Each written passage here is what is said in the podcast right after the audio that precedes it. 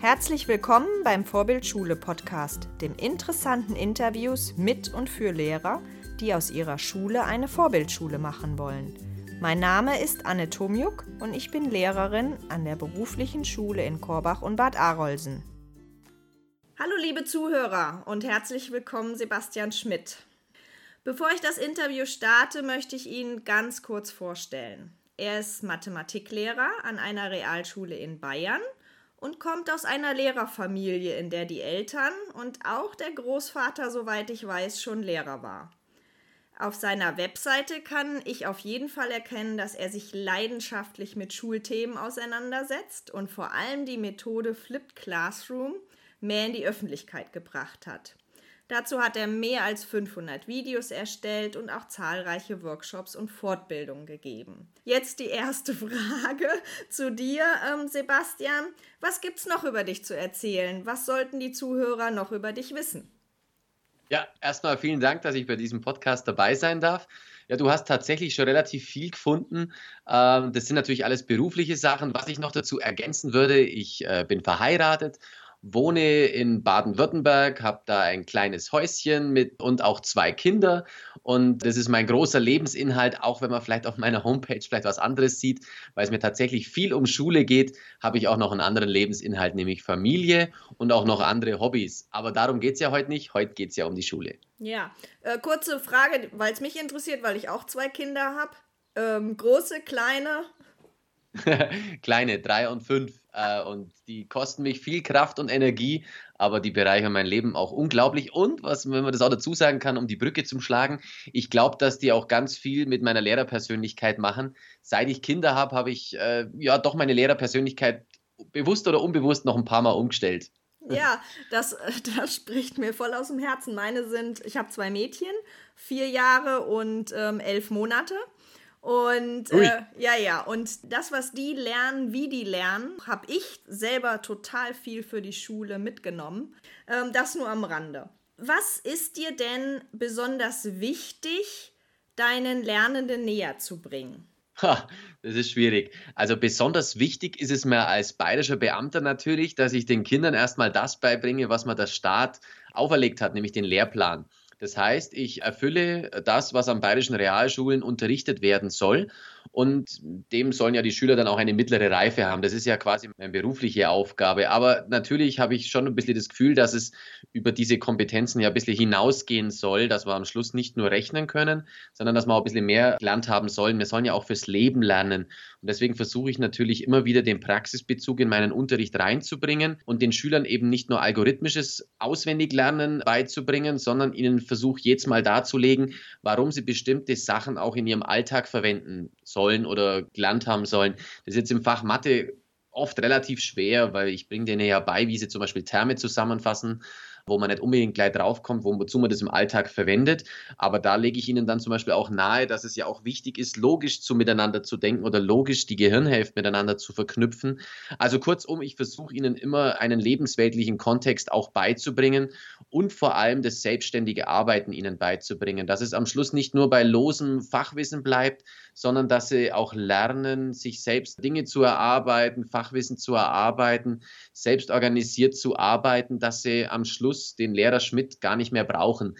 Denn wenn ich ehrlich bin, war ich früher wahrscheinlich schon eher der Lehrer, der lehrerzentriert unterrichtet hat und den Schülern einfach passgenau beibracht hat, was sie wissen müssen.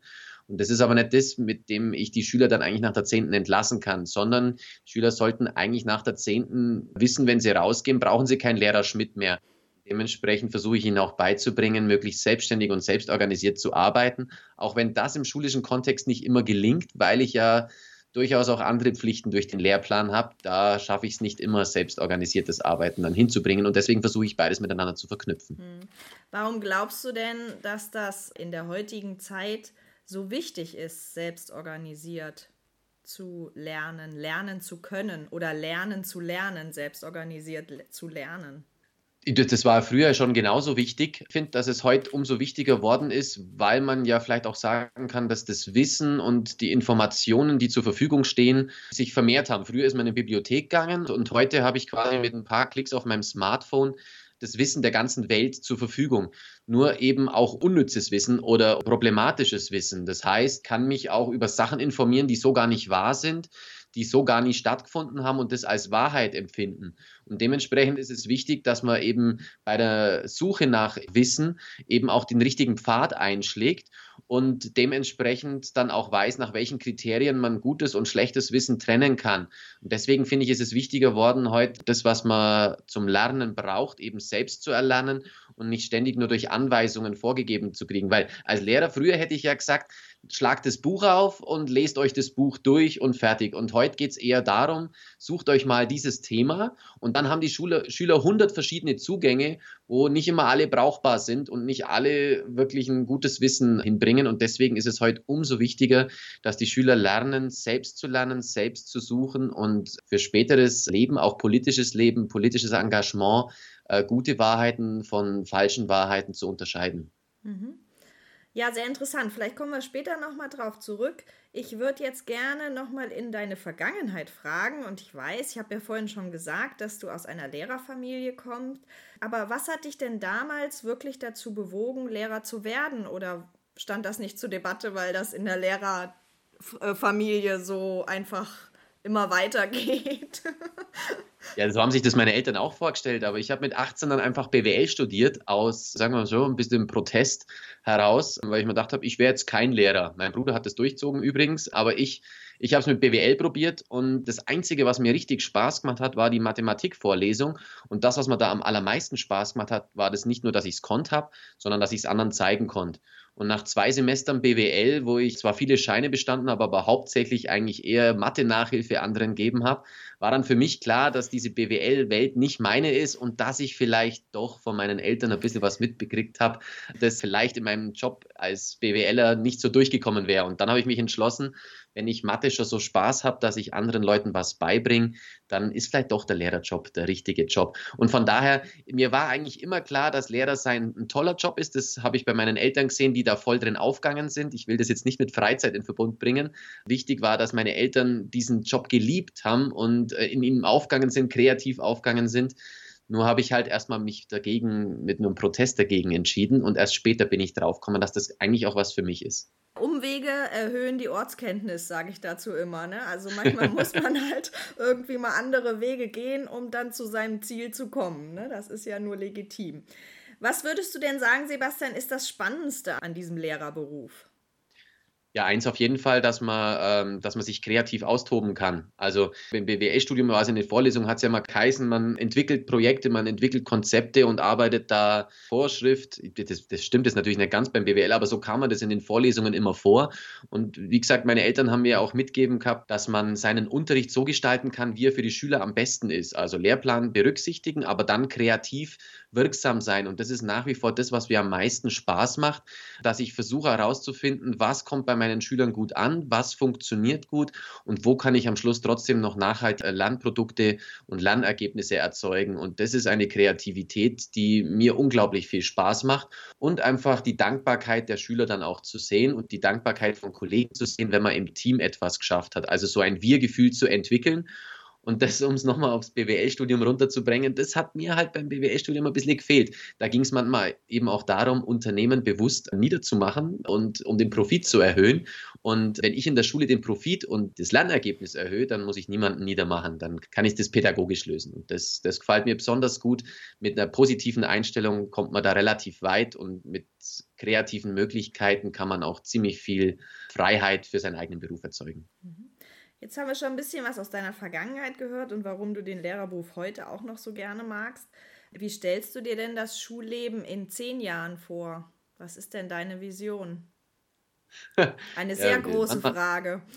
Ja, ja, ich habe gerade gedacht, wo ich da anfange. Ja, was, was, mich nämlich manchmal schon ein bisschen äh, auch Angst macht, ich bin jetzt 35, das heißt, ich mache den Job noch 30 Jahre also fast noch 35 Jahre wahrscheinlich, wenn, wenn sie noch ein paar Mal diese Grenze nach oben verschieben.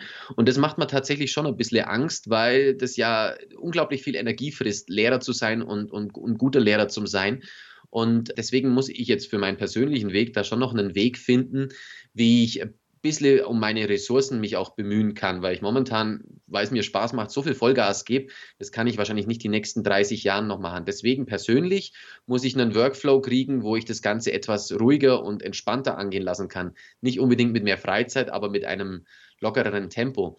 Und was sonst noch in der Schule passiert, da sind wir momentan vor einer ganz spannenden Weichenstellung, weil wir ja quasi momentan nur darauf warten, wie sich das Lernen verändert. Die Digitalisierung verspricht uns ja da einen enormen Fortschritt. Nur wo dieser Fortschritt hingeht und wo die Digitalisierung Einfluss auf unser Lernen nehmen wird, das ist in meinen Augen bis heute noch nicht geklärt. Und deswegen ist es für mich mega spannend, raus in die Zukunft schauen zu können. In zehn Jahren zu wissen, wie dann mein Unterricht ausschaut.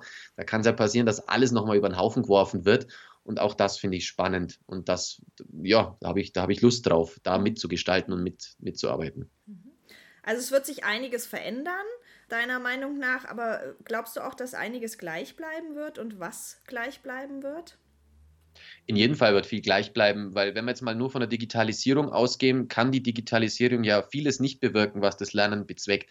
Also zum Beispiel das soziale Aufeinandertreffen. Klar, wir können uns über Social-Media-Plattformen austauschen und auch über, wie zum Beispiel Skype, äh, uns unterhalten und Hausaufgaben machen. Aber das wird in meinen Augen nie im Leben den realen äh, zusammen, das reale Zusammentreffen ergänzen oder, oder ersetzen vor allem. Ich kann das mal ganz leicht eigentlich erklären. Wir Lehrer, wir können das einigermaßen. Wir haben gelernt, uns äh, analog zu treffen und gelernt, analog miteinander klarzukommen und können das jetzt wahrscheinlich dann auch digital. Also mit dem, was wir analog an Sozialformen gelernt haben, kriegen wir das auch digital hin. Bei den Schülern besteht ja die große Gefahr, dass die nur über die digitalen Plattformen sich unterhalten und somit nie erlernt haben, sich im sozialen, analogen Bereich zu unterhalten und gewisse Regeln zu beachten. Und dementsprechend muss in meinen Augen eben das soziale Zusammenkommen die Basis dafür sein, dass man sich auch digital miteinander unterhalten kann. Das heißt, die Gepflogenheiten miteinander umzugehen, nicht nur digital zu pflegen, sondern auch analog zu pflegen. Und deswegen kann sich das beides immer nur ergänzen. Und Deswegen ist unsere Aufgabe als Lehrer ja so wichtig, weil wir aus beiden Welten kommen, wenn wir, wenn wir denn in der digitalen Welt schon ankommen sind. Deswegen können wir aus beiden Welten berichten und beide Welten zueinander bringen, die beide ihre Berechtigung haben. Und ich sehe das nur als Lerntyp. Also ich lerne viel, wenn ich mich im digitalen Bereich umschaue und, und, informiere, aber am meisten lerne ich immer noch, wenn ich mit Leuten zusammen bin, wenn ich Ideen wälze und mich austausche. Da kommt immer noch am kreativsten, am meisten bei raus. Allein hinter PC, da, da, da wird mein Horizont meistens auch ein bisschen eng geführt, je nachdem, wie ich mich halt durchs Internet klicke. Und deswegen finde ich es immer noch wichtig und wird auch wichtig bleiben, dass wir ja, zusammenkommen und uns persönlich treffen, um, um Lernen hinzubekommen. Und deswegen wird auch Schule weiterhin wichtig bleiben, als sozialer Ort, als soziales Forum miteinander auszutauschen. Kannst du dir da auch sowas vorstellen, wie Schule muss nicht immer nur an einem Ort stattfinden und solche Visionen? Oder sagst du, nee, also das, dem kann ich eigentlich nicht folgen. Ich glaube schon, dass wir uns wirklich an einem Ort so wie Schule jetzt ist, vielleicht ein bisschen netteres Gebäude oder wie auch immer. Und da kann man sich methodisch dann austoben ich glaube, wir Erwachsenen kriegen das ja hin. Wir können ja überall auf der ganzen Welt uns theoretisch treffen, um miteinander in Kontakt zu treten und zu lernen. Das muss den Schülern ja auch beigebracht werden, dass die dann auch motiviert arbeiten, wenn sie jetzt zum Beispiel in der Karibik sitzen. Und dementsprechend wird es Lernorte geben, die weg von der Schule sind. Aber um lernen zu lernen, braucht es nach wie vor den Ort, wo, wo einem das jemand erzählt, wo einem jeder, jemand diese beiden Welten zusammenbringt. Und dann, wenn ich das kapiert habe und daraus folgernd immer noch intrinsisch lernen will, dann glaube ich, kann man auch an verschiedenen Lernorten lernen. Aber sind wir mal ehrlich, wenn ich jetzt meinen Schülern anbiete und sage, passt auf, ähm, wir sparen uns morgen den Schultag und wir treffen uns alle im Netz und reden dann über, über das Thema, dann bin ich mir sicher, dass die meisten zu spät kommen, sich falsch dazu locken, währenddessen auf drei YouTube-Kanälen vielleicht noch sich austoben, dass die, die äh, Ablenkungsgefahr eigentlich einfach relativ hoch ist. Je mehr ich das ihnen aber vielleicht auch beibringe, auch vielleicht im schulischen Kontext, desto mehr sehen sie vielleicht den Nutzen dahinter und dann, glaube ich, kann dieses Lernen auch an, an anderen Schulorten, an anderen Plätzen stattfinden. Aber das Traurige ist halt, sobald ein Schüler oder Eltern das Wort Schule hören, ist halt erstmal so eine Verteidigungshaltung und, und Nichtstuhaltung. Und solange, die, ich, solange ich die nicht rauskriegt habe, habe ich meine Schwierigkeiten, Lernpläne und Lehrpläne zu erfüllen, wenn ich an anderen schulischen Lernorten bin. Hm. Du hast jetzt sowas gesagt wie lernen zu lernen, intrinsisch zu lernen. Das klingt eigentlich so, dass du nicht nur dein Fach, also das Fachliche im Kopf hast, sondern eigentlich schon eine, viel weiter denkst und dass du das auch sagst, das sind eigentlich viel wichtigere Kompetenzen, die ich den Schülern vermitteln soll. Habe ich das richtig verstanden? Ja, das ist eigentlich das, was mich durch mein Konzept ein bisschen die Augen geöffnet hat. Also vorher hatte ich ja quasi mit Arbeitsblättern gestalteten, rhythmisierten Unterricht, wie man das vielleicht auch aus Lehrproben kennt. Man gibt den roten Faden vor, wie ein Schüler zu lernen hat und bekommt dabei gar nicht mit, wie der Schüler eigentlich zu dem Thema denkt, weil ich ja alles quasi an mir ausrichte. Und dann, wenn ich, wenn ich den Schülern das Lernen einfach mal selber überlasse, das heißt, ihnen zwar Material gebe, aber ihnen den Auftrag gebe, selbstständig zu arbeiten, dann merke ich manchmal, wie wenig Motivation da ist, wie wenig die Schüler gelernt haben zu lernen. Mhm. Und wenn ich dann an dieser Stelle ansetze, also quasi äh, mich rausnehme aus dem, ich bringe es euch bei, hinzu, ich zeige euch, wie es geht, dann kann ich viel mehr bewirken. Und ich glaube, das ist mein Schlüssel im, im Unterricht an der Realschule. Ich versuche, andere oder Schüler die Verantwortung zu geben oder andere Schüler in die Rolle des Lehrers zu bringen, weil ich meine, dass ich als Coach, als Pädagoge im Hintergrund äh, viel wertvoller bin, wenn ich ihnen zeige oder Feedback gebe, warum sie etwas nicht können, warum sie hier nicht weiter können oder warum sie an dieser Stelle haken. Da bin ich meiner Meinung nach viel, viel wertvoller. Mhm. Lass uns das doch mal ganz konkret machen. Wie gestaltest du deinen Unterricht? Und vielleicht auch dahingehend ein bisschen die Frage beantworten, dass du Tipps geben kannst für angehende Lehrer oder für Lehrer, die Flipped Classroom interessant finden. Ja, um eben aus dieser Rolle des Wissensvermittlers rauszugehen, versuche ich einfach das, was ich als wissenswert erachte, also das, was ich meinen Schülern beibringen möchte, in ein Erklärvideo zu verpacken. Und dann überlege ich mir, ob ich es als Vorbereitung auf den Unterricht als Hausaufgabe aufgebe oder als nachbereitendes Video als zur nachbereitenden Hausaufgabe aufgebe.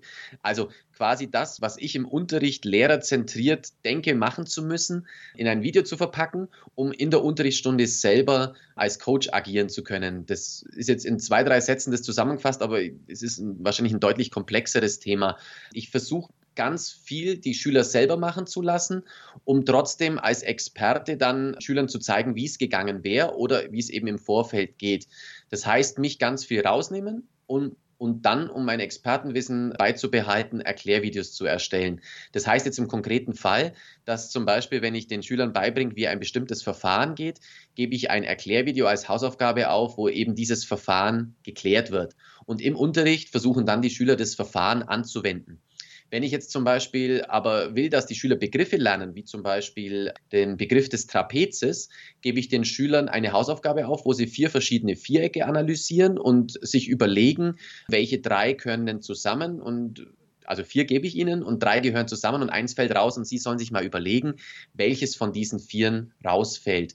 Und im Unterricht haben wir dann eben eine Basis, das heißt, unterschiedliche Schüler haben unterschiedliche Ergebnisse herausgefunden. Ich äh, moderiere dann quasi die Ergebnisse, die da gefunden worden sind und versuche Ergebnisse festzuhalten, um dann den Schülern direkt in Aufgaben zu geben, die ihr Wissen vertiefen, transferieren oder eben einfach nur anwenden. Und weil ich ja das Problem habe, dass vielleicht nicht alle Schüler diesem äh, Prozess beigewohnt haben, so ist es ja meistens, wenn man irgendeinen Prozess versucht zu moderieren, gebe ich nachträglich dann noch ein Erklärvideo zur Verfügung, das das Thema abrundet. Das heißt, eigentlich haben wir im Unterricht alles selbst erarbeitend gemacht. Die Schüler haben sich ausgetauscht in Gruppen oder in Partner oder im kompletten Plenum und ähm, haben eigentlich das Ergebnis gefestigt, weil das aber in der Praxis selten stattfindet, dass es dann auch alle verstanden haben, gibt es im Nachgang noch ein Erklärvideo von mir, wo ich einfach alles nochmal zusammenfasse. Eigentlich haben wir es im Unterricht gelöst, aber für die Kranken und Nichtversteher eben nochmal für die Nachbereitung zur Verfügung stellt. Und da spare ich mir dann auch noch eine zweite Klappe, weil, oder eine zweite Fliege, äh, weil dadurch, dass die Schüler bei uns in Bayern immer traditionell einen Hefteintrag noch für ihr Lernen erstellen, können sie dann aus diesem Erklärvideo, das zur Nachbereitung zur Verfügung steht, auch noch einen Hefteintrag generieren. Mhm. Und was machst du denn mit solchen Schülern, die eben, du hattest ja vorhin auch gesagt, sind ja nicht immer alle pauschal motiviert. Gehst du mit denen um, die eben nicht über diese Fähigkeit verfügen, selbstständig zu arbeiten und absolut nicht in diesen Lernprozess reinkommen und eben auch nicht die Motivation haben, das zu tun? Ja, ist eine schwierige Frage. Also sehr differenziert natürlich. Von Beginn an sage ich, dass es kein Problem ist, Fragen zu haben und kein Problem ist, etwas nicht zu verstehen. Was ich nur von Anfang an nicht mag, und das sage ich Ihnen auch, dass ich da dann manchmal ein bisschen schärfer reagiere, ist, wenn ein Schüler eine halbe Stunde lang dran sitzt und so tut, als würde er arbeiten, um dann nach einer halben Stunde zu sagen, Herr Schmidt, ich kapiere das überhaupt nicht und dann keinen Strich im Heft zu haben. Und da wäre ich dann auch teilweise nicht unbedingt laut, aber da wäre ich dann auch streng. Das heißt, also meine Schüler sollen was ausprobieren. Sie können was falsch machen oder sollen sogar was falsch machen. In Mathematik lernt man da ja häufig auch davon. Nur, sie sollen sich dann überprüfen, sie haben die Lösungen zur Verfügung und wenn sie dann merken, die Aufgabe war nicht richtig, dann sollen sie versuchen, das selber zu lösen. Und wenn sie das nicht hinbekommen, sollen sie einen Nachbarn fragen. Und wenn sie das nicht hinbekommen oder der Nachbar nicht weiß, wo der Fehler liegt, nochmal einen Nachbarn fragen und erst dann zu mir kommen. Das heißt, ich versuche ihnen Prozesse beizubringen, wie sie, wie sie sich selber aus dieser Bredouille helfen können. Und wenn sie dann bei mir sind, dann versuche ich ihnen auch nicht das Ganze zu erklären, sondern versuche ihnen durch Impulse auf ihre Fehler hinzuweisen. Und so ist es jetzt differenziert eben zu sehen, wenn ein Schüler nach einer halben Stunde sich meldet und dann sagt, Herr Schmidt, ich kapiere das nicht und Sie müssen mir das erklären, dann bin ich nicht bereit, ihm das zu erklären, sondern dann muss er jemanden finden. Wenn aber ein Schüler nach zehn Minuten sich meldet und ich sehe, er hat in seinem Heft fünf Versuche gemacht und fünf sind falsch und er kommt nicht aufs Ergebnis, dann zeige ich ihm, was er in diesen fünf Versuchen falsch gemacht hat, um ihm dann zu helfen, die sechste Version vielleicht richtig zu machen. Also ihn quasi anleite, etwas richtig zu machen. Und das versuche ich Ihnen von Anfang an klar zu machen. Wer wer ausprobiert, wer, wer fragt, wer, wer versucht, sich Hilfe zu holen, der wird nie allein gelassen. Aber jemand, der versucht, eben in solchen Prozessen eineinhalb Stunden lang durchzukommen, der braucht sich dann nicht wundern, wenn am Schluss das Ergebnis nicht stimmt. Und deswegen ist es jetzt schwierig zu beantworten, wie ich unmotivierte Schüler motiviere, weil die einen natürlich schon über Disziplin, dass ich ihnen sage, was sie zu tun haben, die anderen aber ganz viel Zeit und, und Wohlwollen auch, damit sie äh, nicht verschreckt werden in, ihren, in ihrem Prozess, wo sie auch Fehler machen. Und am Schluss ist es schon so, dass ich weiterhin unmotivierte Schüler habe und ihnen dann über das Feedback von Tests, die nicht funktionieren, eben dann auch ihr Arbeitsverhalten spiegeln. Also wenn einer dann einen Fünfer in, der, in einem Test rauskriegt, dann komme ich häufig zu dem hin und sage, pass auf, die letzten Wochen haben wir mehrfach darüber gesprochen, du hast deine Sachen nicht machen wollen, hast deine Hausaufgaben nicht machen wollen, hast mir keine Fragen stellen wollen, hast meine Hilfe verweigert oder hast eine halbe Stunde lang nichts gemacht, dass ich also ihnen Feedback zu ihrem Lernverhalten gibt, das dann ja meistens in direktem Zusammenhang zu ihren Noten auch steht. Mhm. Was sollte denn ein Lehrer auf gar keinen Fall machen? Naja, ich habe ja fast alles schon mal gemacht, was man, was man nicht machen soll. Also ich habe zum Beispiel, neulich ist mal ein Spruch rübergerutscht, wo ich einen Schüler, glaube ich, ein bisschen beleidigt habe. Was heißt beleidigt? Auf jeden Fall, in dem Augenblick habe ich mir gedacht oh Gott, das darf ich ja nie im Leben sagen. Und, und der Schüler hat gelacht und, und hat gesagt, ja, Herr Schmidt, das haben wir jetzt von Ihnen aus noch nicht gehört. Also in dem Augenblick habe ich dran gedacht, Mensch, da kommen jetzt bestimmt die Eltern, beschweren sich und gehen zum Schulleiter und alles. Äh, das hätte ich nie im Leben tun dürfen. Ist aber nicht passiert, weil der Schüler von, von mir, glaube ich, gewohnt ist, dass, dass ich ihm nichts Böses will. Also wenn man quasi sich ständig um die Schüler bemüht und, und versucht, sie immer wieder mit ins Boot zu holen, dann kann eigentlich einem, einem auch mal ein No-Go rausrutschen. Was man eben dazu nicht machen sollte, ist meiner Meinung nach ständig auf Fehler hinweisen, ständig auf ständig einen, einen schimpfen, sondern es geht darum, äh, positiv zu verstärken. Und das bringt bei den einen sehr viel, das positive Verstärken. Und irgendwann gibt es halt dann eine Grenze, wo, wo man eben dann mal auch vielleicht äh, schimpfen muss, beziehungsweise ein bisschen harschere Töne anstreben muss. Nur das Verhältnis muss passen. Wenn ich meine Nerven innerhalb von zwei Minuten in der Klasse verliere, dann läuft irgendwas schief. Und dementsprechend muss, finde ich, die Persönlichkeit immer ganz gut dazu passen. Ich merke an manchen Tagen, da ist meine Persönlichkeit einfach ein bisschen beeinträchtigt, weil daheim vielleicht was schiefgelaufen ist oder ich einfach einen schlechten Tag erwische. Und da muss man sich einfach zusammenreißen, dass man sich immer wieder vor Augen fährt, es sind nur Schüler vor einem und es sind nur Schüler, die etwas lernen wollen. Und das ist eigentlich mein Beruf und ich darf nicht gleich die Nerven verlieren, bloß weil jemand was nicht verstanden hat. Mhm. Das klingt für mich, dass du schon auch sehr viel Beziehungsarbeit leistest. Glaubst du, dass man durch die Methode Flip Classroom, dass man diese klassische Wissensvermittlung vielleicht in irgendeiner Form auslagert, du mehr Zeit hast dafür, die Beziehung aufrecht oder zu, zu pflegen oder aufzubauen?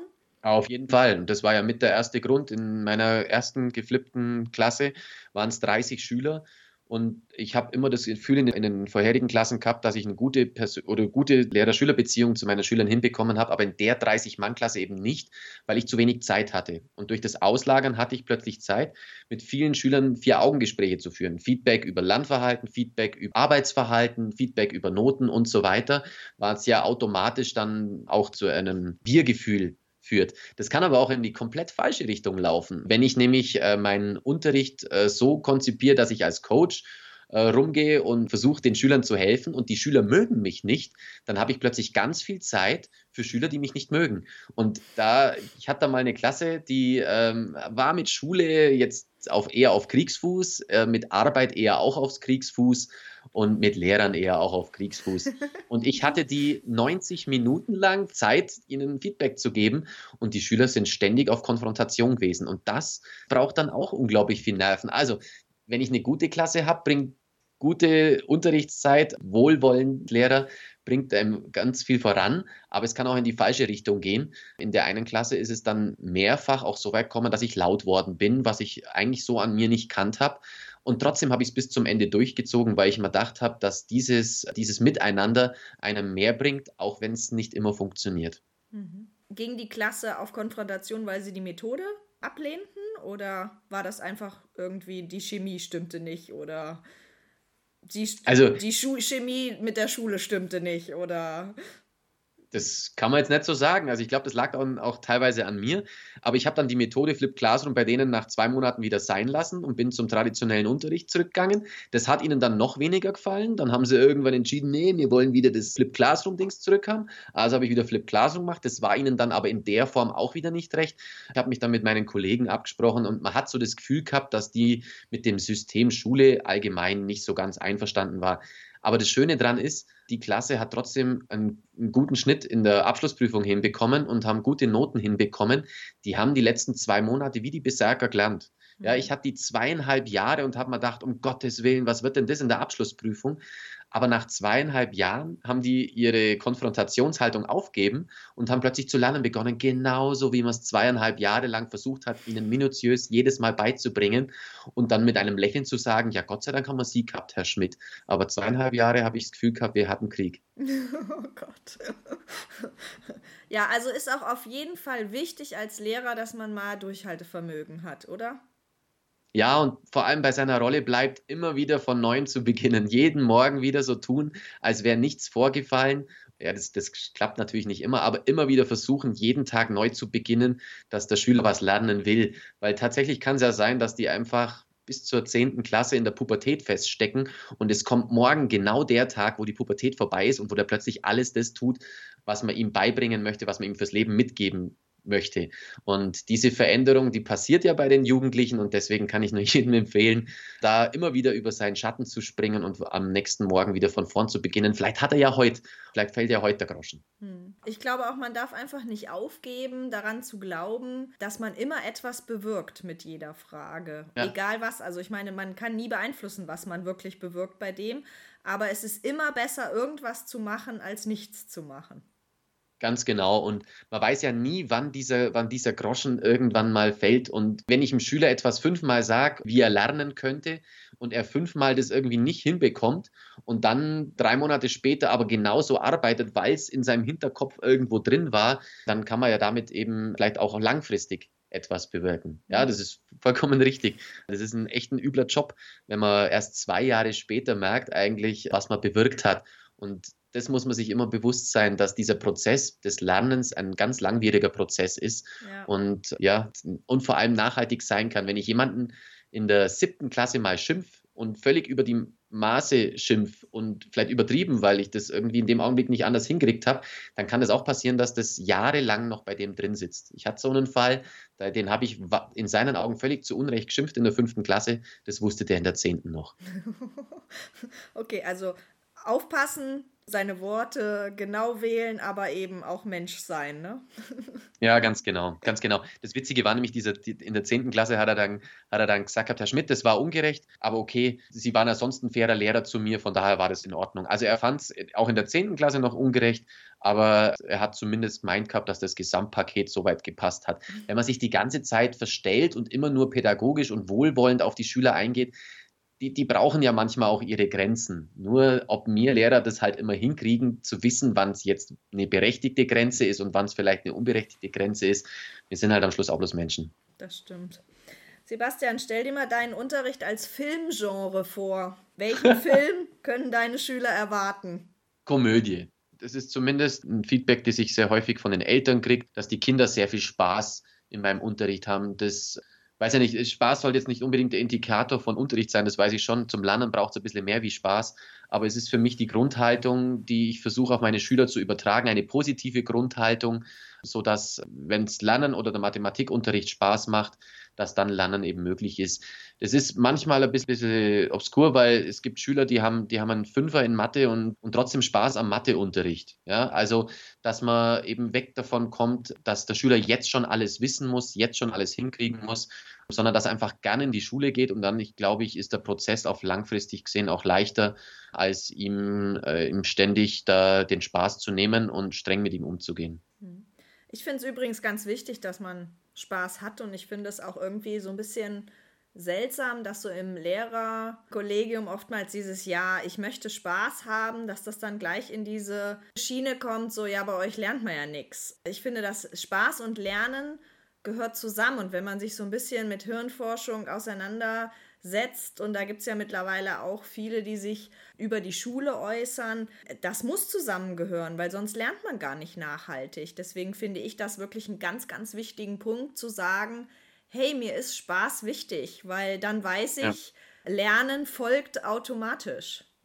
Ja, wenn man es vielleicht vom Spaß wegbringt, das sagst du ja eigentlich ganz gut, vielleicht einfach ein Wohlfühlklima. Ja, und ja. ein Wohlfühlklima schaffe ich halt, indem ich auch mal lustig bin, in äh, Scherze über mich machen lasse oder Scherze mit den Schülern zusammen mache. Und wenn ich so ein Wohlfühlklima hinkriege, dann hast du recht, dann führt dieser Spaß vielleicht dann eben auch zum guten Lernen. Und wenn er nicht dazu führt, wie gesagt, manche können es einfach dauerhaft nicht. Also es gibt nach wie vor Schüler, die werden Mathe nie so begreifen, wie ich mir das erträume. Und wenn die dann aber trotzdem gerne in meinen Unterricht gehen, weil sie die Hoffnung nicht aufgeben, dann ist das ja auch schon was. Ja. Ich unterrichte ja unter anderem auch Spanisch. Meine Situation ist ähm, oftmals so, dass sie bei mir sitzen und eigentlich gar nicht sitzen wollen, es aber machen müssen, weil sie das Abitur haben wollen. Ähm, genau, ja. Aber gar keinen Sinn darin sehen, dass sie jetzt noch eine zweite Fremdsprache lernen müssen.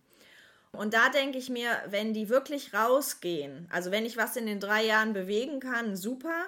Wenn nicht, denke ich nur, sie sollen auf jeden Fall nicht rausgehen und sagen, ich will nie wieder was mit Spanisch und Spanien und Lateinamerika und irgendwas, was nur mit dieser Sprache zu tun hat, konfrontiert werden. Nie wieder im Leben, sondern wenn die rausgehen und sagen, blöde Sprache, aber war trotzdem nett und irgendwie die positive Haltung dem Land und der Sprache gegenüber beibehalten können oder ich erreicht habe, dann finde ich, ist mein Ziel dann schon echt erreicht. Genau, wunderschön getroffen. Da ist der Faktor Spaß ebenso wichtig, weil ich diese Grundhaltung den Schülern nie abnehmen werde. Also wenn jemand sich einfach darauf eingeschossen hat, dass er Spanisch oder Mathe nicht toll findet, dann kann ich mich da vorne wahrscheinlich zerreißen, ihm individuelles Training anbieten und sonst was der ist in dem Augenblick eben nicht intrinsisch motiviert. Dieses Wohlfühlklima, wunderschön auf den Punkt gebracht, dieses Wohlfühlklima ist dann vielleicht das Einzige, was vielleicht zu einer respektvollen Grundstimmung gegenüber anderen führt. Ja, ich bin, ich bin der Mathelehrer, du magst Mathe nicht, aber wir können uns trotzdem mögen. Und genauso vielleicht dann eben auch mit dem Spanien oder mit dem Spanischlehrer. Ja, genau. Ja. Oder dann eben auch faire Angebote machen. Hier möchtest du bei mir durchkommen, dann musst du Folgendes machen und nicht immer den Anspruch als Lehrer haben. Das finde ich vielleicht auch einen ganz wichtigen Punkt. Ja, ich möchte eigentlich nur Einser-Schüler haben, sondern ja. eben jemand, der ganz klar sagt, wissen Sie was, ich möchte nichts mit diesem Fach zu tun haben und werde auch sehen, dass ich in meinem Berufsleben den größtmöglichen weiten Weg drumherum mache. Aber trotzdem mhm. zu sagen, ich möchte hier durchkommen, ich möchte zumindest bestehen und dann so einen Plan als Lehrer im Kopf haben, zu sagen, okay, ich fördere dich nicht über deinem Maße, ich akzeptiere das, was du willst, aber eben klar zu äußern, du musst aber Folgendes leisten.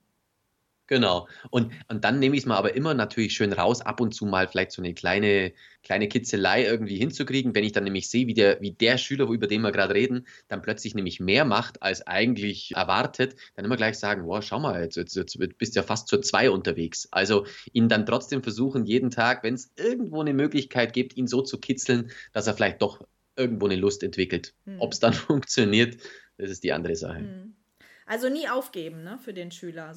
Das nie aufgeben. Ja.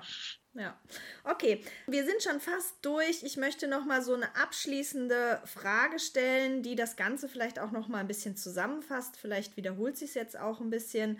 Was ist für dich eine vorbildliche Schule?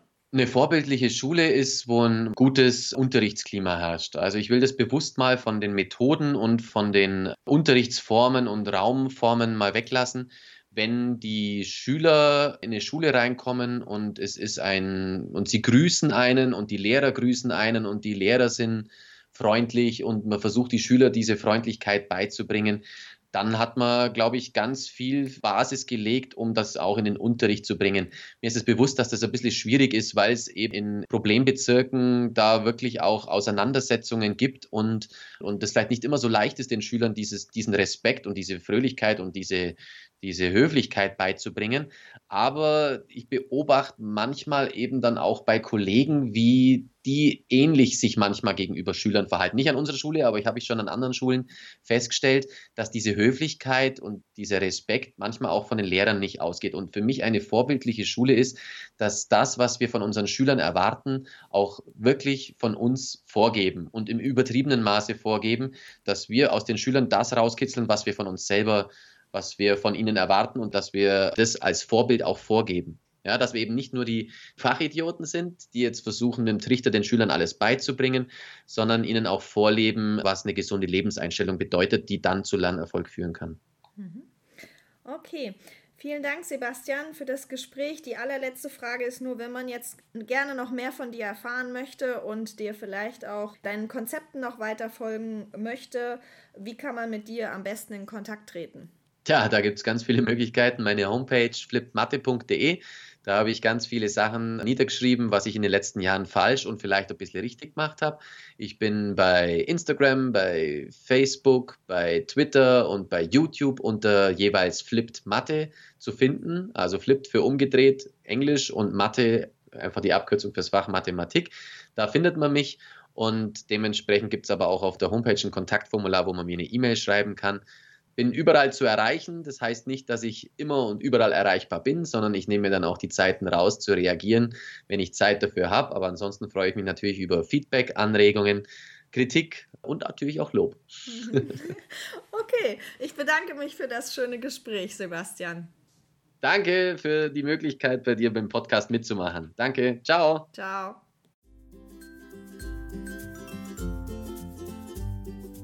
Wenn euch der Podcast gefallen hat, klickt auf www.vorbild-schule.de slash podcast.